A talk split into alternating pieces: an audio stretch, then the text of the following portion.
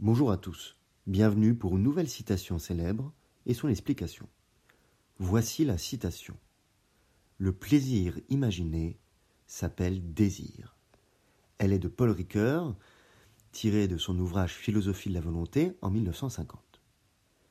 Cette courte citation du philosophe français peut s'apparenter à une définition du désir. Dans l'œuvre qui le consacra comme un penseur important, Philosophie de la volonté, il examine et étudie le rapport entre pouvoir et vouloir. Si notre volonté peut être infinie ou très puissante, nos possibilités, elles, sont toujours limitées. Pour ne point désespérer ou éviter de trop grandes frustrations, il faut donc savoir limiter sa volonté. La citation met en avant le désir, qui peut par essence être infini chez l'homme, toujours en recherche de quelque chose.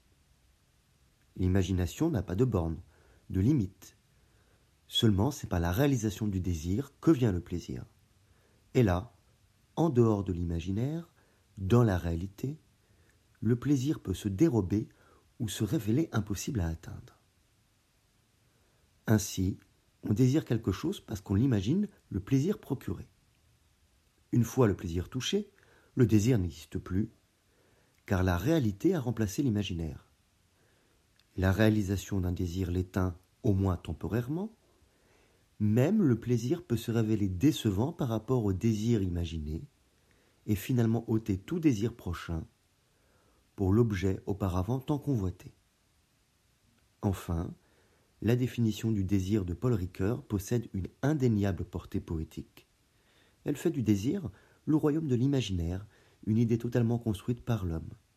Le désir, c'est la projection de l'homme vers son bonheur. Le plaisir imaginé s'appelle désir. Je vous remercie pour votre écoute. Vous pouvez retrouver le texte sur lescoursjulien.com. Je vous dis à bientôt pour une nouvelle citation expliquée. Au revoir.